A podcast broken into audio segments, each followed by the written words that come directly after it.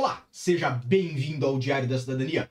Meu nome é Celso eu sou advogado e nós vamos falar sobre o fim do CEF que já tem data marcada. E dessa vez, aparentemente, é uma data séria, tá? Não é que nem as outras que as coisas não ocorreram e foram a, a, adiadas e adiadas e adiadas. Não, nós vamos falar um pouquinho mais sobre isso sim. Vamos falar aqui também sobre aquele multirão, aquela legalização dos que ficaram na manifestação de interesse. Então, obviamente, tudo isso tem reflexos na sua vida ou na vida de alguém que você conhece. E é por isso que nós trazemos isso aqui para o canal.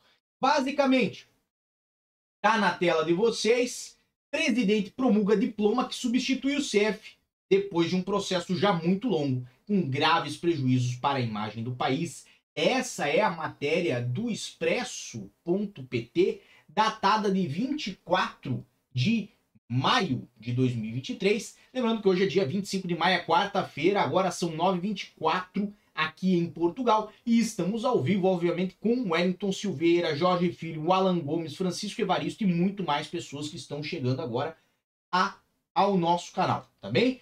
Vamos lá. Então aqui fala de uma promulgação que foi feita em um diploma por parte do presidente Marcelo no intuito de substituir o Serviço de Estrangeiros e Fronteiras pela Agência Portuguesa para Migrações e Asilo, certo?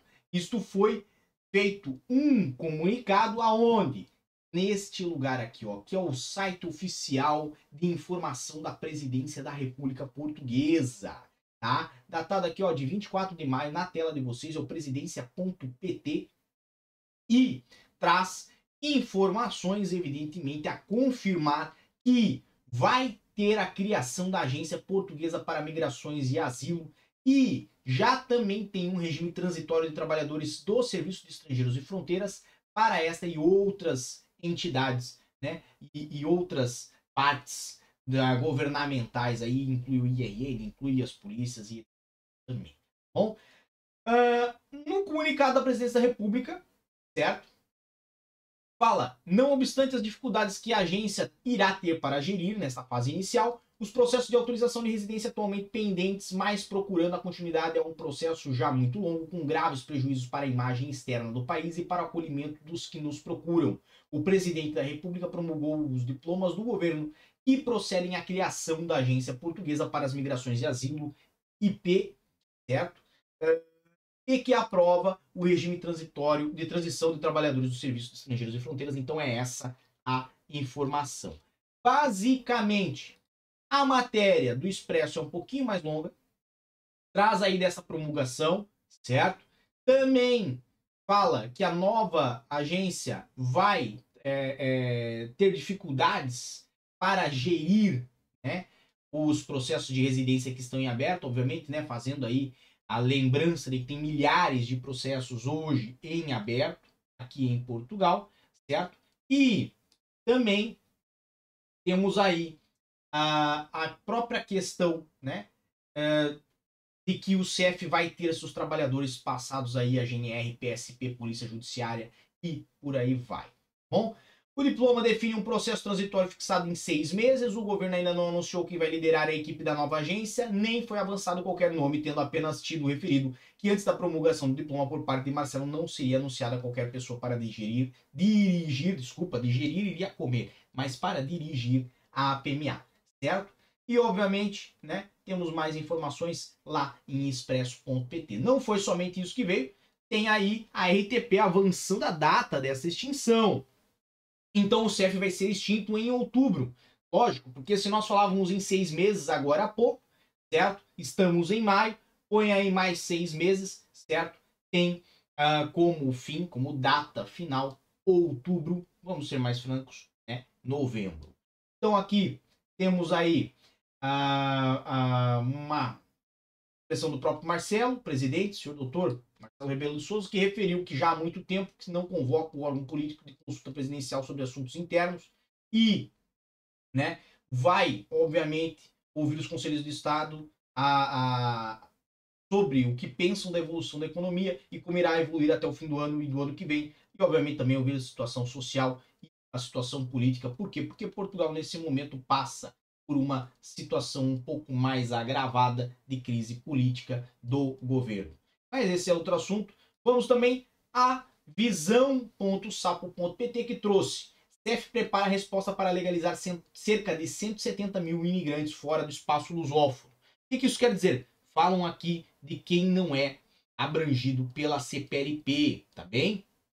Então aí, depois do CEF ter criado em março um portal para atribuir de forma automática autorizações de residência aos milhares de cidadãos da comunidade dos países de língua portuguesa, com processos pendentes, está agora a ser preparada uma solução para os restantes imigrantes, nomeadamente originários da Índia, Nepal, Bangladesh, mas também muitas outras pessoas né, dos Estados Unidos, da Inglaterra, uh, também pessoas aí da China e outros que apresentaram manifestações de interesse né, junto ao CEF para obter uma autorização de residência. O CEF está a preparar então uma resposta integrada, nomeadamente com a Agência para a Modernização Administrativa e com outras instituições de Estado, nomeadamente com o Instituto do Registro Notariado, para procurar dar resposta a cerca de 170 mil manifestações de interesse de cidadãos de países terceiros exteriores à União Europeia e outros países que não são da CPLP, disse aos jornalistas o senhor doutor José Luiz Carneiro, que é o responsável aí pelo uh, Ministério da Administração Interna, se bem me recordo, tá? Isso, desculpa, falha minha, tá? Mas é sim o uh, ministro da Administração Interna.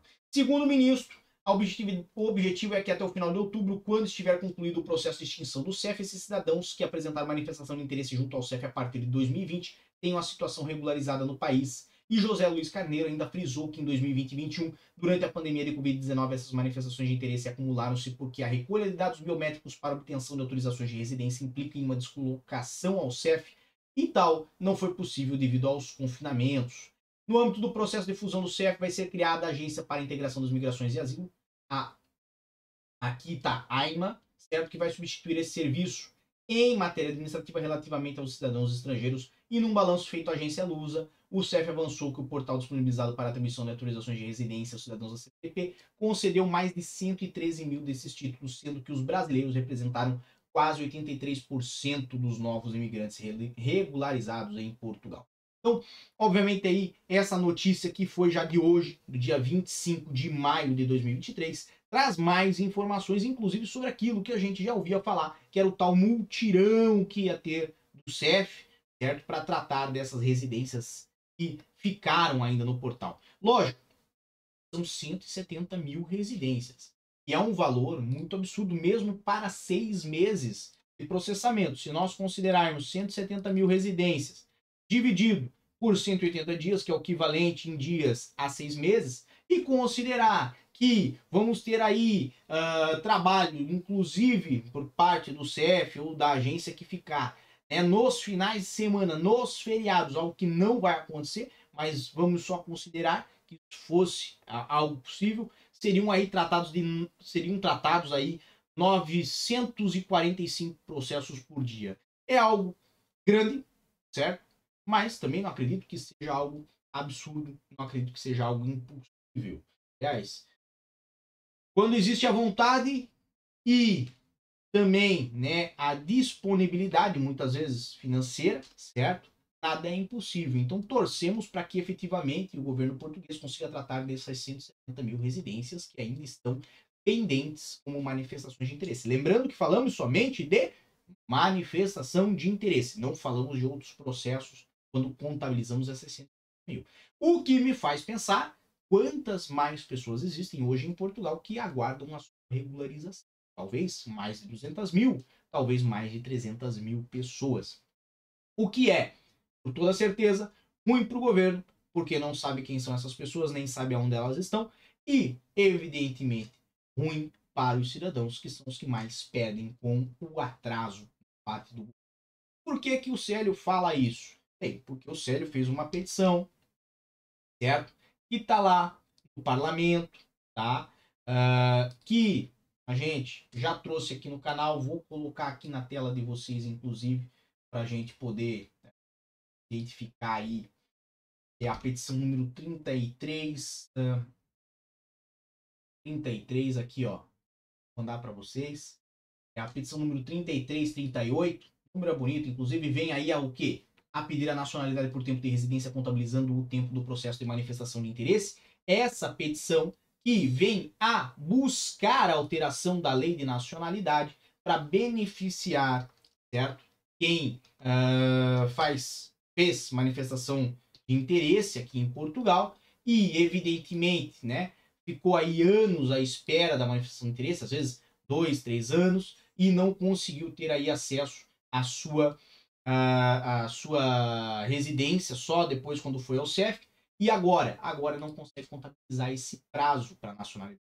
Às vezes está aqui já há cinco anos, mas tem três apenas de residência. Por quê? Porque o governo atrasou. Então fizemos essa petição, pedimos aí o apoio de vocês. Muitas pessoas já apoiaram. Agradeço demais. Somos aí total de 2.078 assinaturas na data de hoje. E o link para você nos ajudar está aqui embaixo, aqui na descrição. Tem um link aí, você faz assinatura mesmo que você residência em Portugal, mesmo que você uh, tenha só o passaporte, você consegue assinar. Tem que agradecer muito o pessoal da Globo.com, certo? O uh, Giamato, que levou o nosso assunto a Globo.com, certo? E após, ele fez essa matéria chamada Após cinco anos em Portugal, milhares de brasileiros não podem ter a cidadania, certo? E obviamente, né, traz aqui uma série de informações, aconselho vocês a lerem essa matéria, fala da nossa petição, inclusive, Agradeço muito pela atenção que nos deram lá uh, o pessoal do Jean Mato, da, do, do blog Portugal Giro da Globo.com, porque somente assim nós conseguimos alcançar mais pessoas. Qual está sendo o problema hoje com essa petição? Por que, que ela não está alcançando mais pessoas? Porque muita gente vai lá, assina, ou às vezes até não assina, mas muita gente assinou, de fato, eu tenho que agradecer cada um que assinou, e depois acha que fica nisso.